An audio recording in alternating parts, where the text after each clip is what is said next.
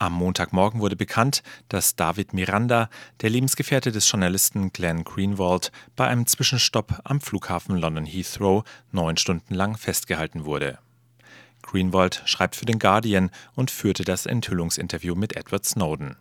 Greenwalds Lebensgefährte Miranda wurde nicht nur verhört, auch sämtliche von ihm mitgeführten elektronischen Geräte wurden beschlagnahmt. Amnesty International hat inzwischen Protest gegen die vorübergehende Festnahme eingelegt.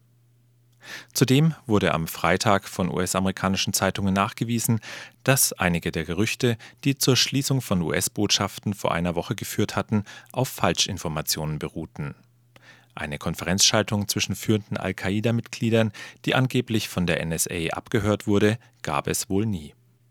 Aber keine Aufregung, denn die NSA-Spähaffäre ist offiziell zu Ende. Ja, richtig gehört.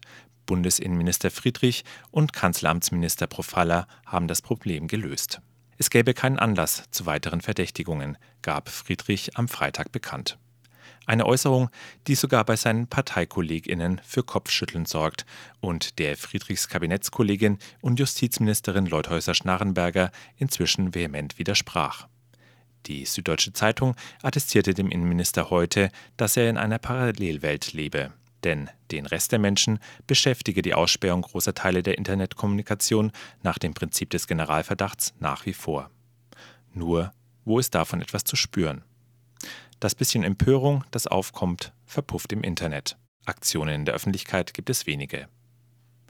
In Griesheim bei Darmstadt haben sich immerhin einige Aktivistinnen zusammengefunden und veranstalten dort seit ein paar Wochen Spaziergänge zu dem in der Nähe gelegenen Dagger-Komplex, einem als Militärgelände ausgewiesenen Sperrbereich.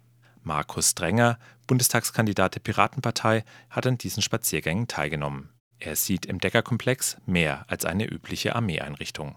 Auf diesem Gelände werden vermutlich Nachrichten gesammelt, Dinge abgehört. Dort ist die US Army offiziell stationiert. Es gibt aber Berichte von den Wachleuten aus Griesheim, die ja sozusagen Deutsche sind, dass dort häufig auch sogenannte Vertragspartner ein- und auslaufen und das sind als Geheimdienste sowie die NSA. Und im Zuge von PRISM gab es ja auch dann diese Folien, wo es heißt, dass es diese Außenstellen gibt, die Informationen in die USA weiterleiten.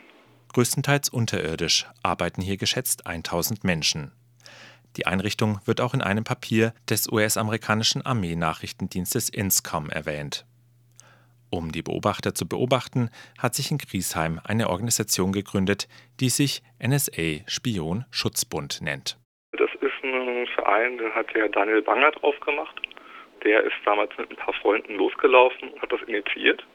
Und seitdem treffen sich jeden Samstag um 15 Uhr Menschen in Griesheim, die dann rein zufällig Richtung Degger-Komplex spazieren gehen und sich das Ding mal angucken und darüber sprechen, was es dort so an Neuigkeiten gibt und an Nachrichten. Da kam ja jetzt eigentlich jede Woche irgendwie kam ja ein paar Neuigkeiten raus.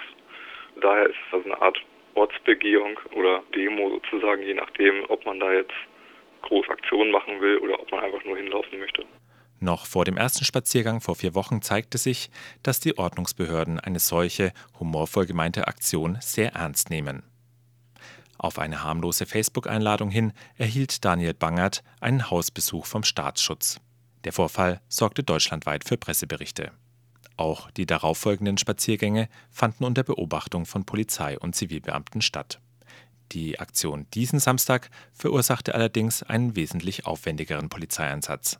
Markus Drenger beschreibt, was genau geschehen ist. Wir sind spazieren gelaufen und waren dann an dem Deckerkomplex und dort hat jemand eine kleine Spielzeugdrohne über der Straße fliegen lassen. Also direkt vor dem Zaun vor dem Deckerkomplex, was ja vollkommen legal ist und erlaubt. Und äh, nachdem die Drohne dann wieder gelandet ist und verpackt wurde in den Rucksack, kam dann die Polizei und hat dann, dann gefragt, was wir denn da tun, warum wir da stehen und warum uns da ausruhen. Anschließend kam dann auch noch ein Polizeihubschrauber, der wahrscheinlich auch gerufen wurde, weil jemand von den Wachen des Deckerkomplexes gesagt hat, dort würde eine Drohne herumfliegen. Die Polizei hat dann vermutet, die Drohne wäre auch über den Zaun rübergeflogen und hat deswegen die Drohne beschlagnahmt. Natürlich ist das äh, nicht sehr sinnvoll, weil auf der Drohne selbst ja keinerlei Informationen gespeichert werden. Das ist ähnlich, als wenn man einen Monitor von einem Computer beschlagnahmt. Da hat man keinerlei Möglichkeiten, irgendwas auszuwerten. Die handelsübliche Minidrohne vom Typ Parrot kann zwar Videobilder aufnehmen und übertragen, aber nichts abspeichern. Das Gerät, das problemlos in einen Rucksack passt, stellt also an sich kein Gefahrenpotenzial dar. Die Polizei beschlagnahmte das ferngesteuerte Fluggerät dennoch und brachte es nicht auf die Polizeiwache, sondern lieferte es gleich bei der US Military Police im Dagger-Komplex ab. Der Helikoptereinsatz und die Beschlagnahmung der Drohne sprechen für Markus Drenger jedenfalls Bände über die Nervosität, die inzwischen bei Ordnungsbehörden und Geheimdienst zu herrschen scheint. Ein einfacher Streifenwagen hätte da locker genügt. Ich meine, es waren ungefähr zwölf sehr friedliche Menschen, die dort rumstanden. Die Drohne hat vielleicht eine Flugzeit von acht Minuten. Davon geht keine Gefahr aus und äh, das hätten auch zwei Polizisten alleine regeln können, ohne dass man das für einen Polizeihubschrauber benötigt.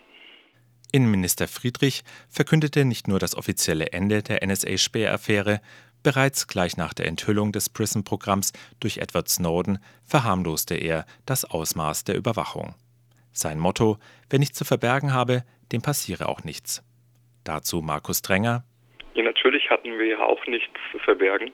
Das heißt aber auch nicht, dass wir deswegen kontrolliert werden wollen. Das Problem ist ja nicht, dass man selber weiß, dass man nichts zu verbergen hat, sondern dass dann der Staat hinkommt und die Leute permanent kontrollieren will. Und wenn man halt so einen Polizeihubschrauber Kreisen hat und eine Kamera auf eingerichtet, dann überlegt man sich das vielleicht doch, ob man da nochmal spazieren möchte. Äh, man möchte ja vielleicht auch nochmal irgendwie demnächst mal einen Urlaub machen in den USA. Dann irgendwie Probleme beim Einreisen hat, wäre es auch nicht ganz schön. Daher hat sozusagen Überwachung auch reale Konsequenzen. Wenn man zum Beispiel, weiß nicht, ein Visa beantragt und das ohne Gründe abgelehnt wird, das ist, glaube ich, hier auch einem Lokaljournalisten passiert, der uns dort begleitet hat. Die Griesheimer Aktivistinnen und Aktivisten wollen sich davon nicht abschrecken lassen. Der nächste Spaziergang ist turnusgemäß für den kommenden Samstag um 15 Uhr geplant.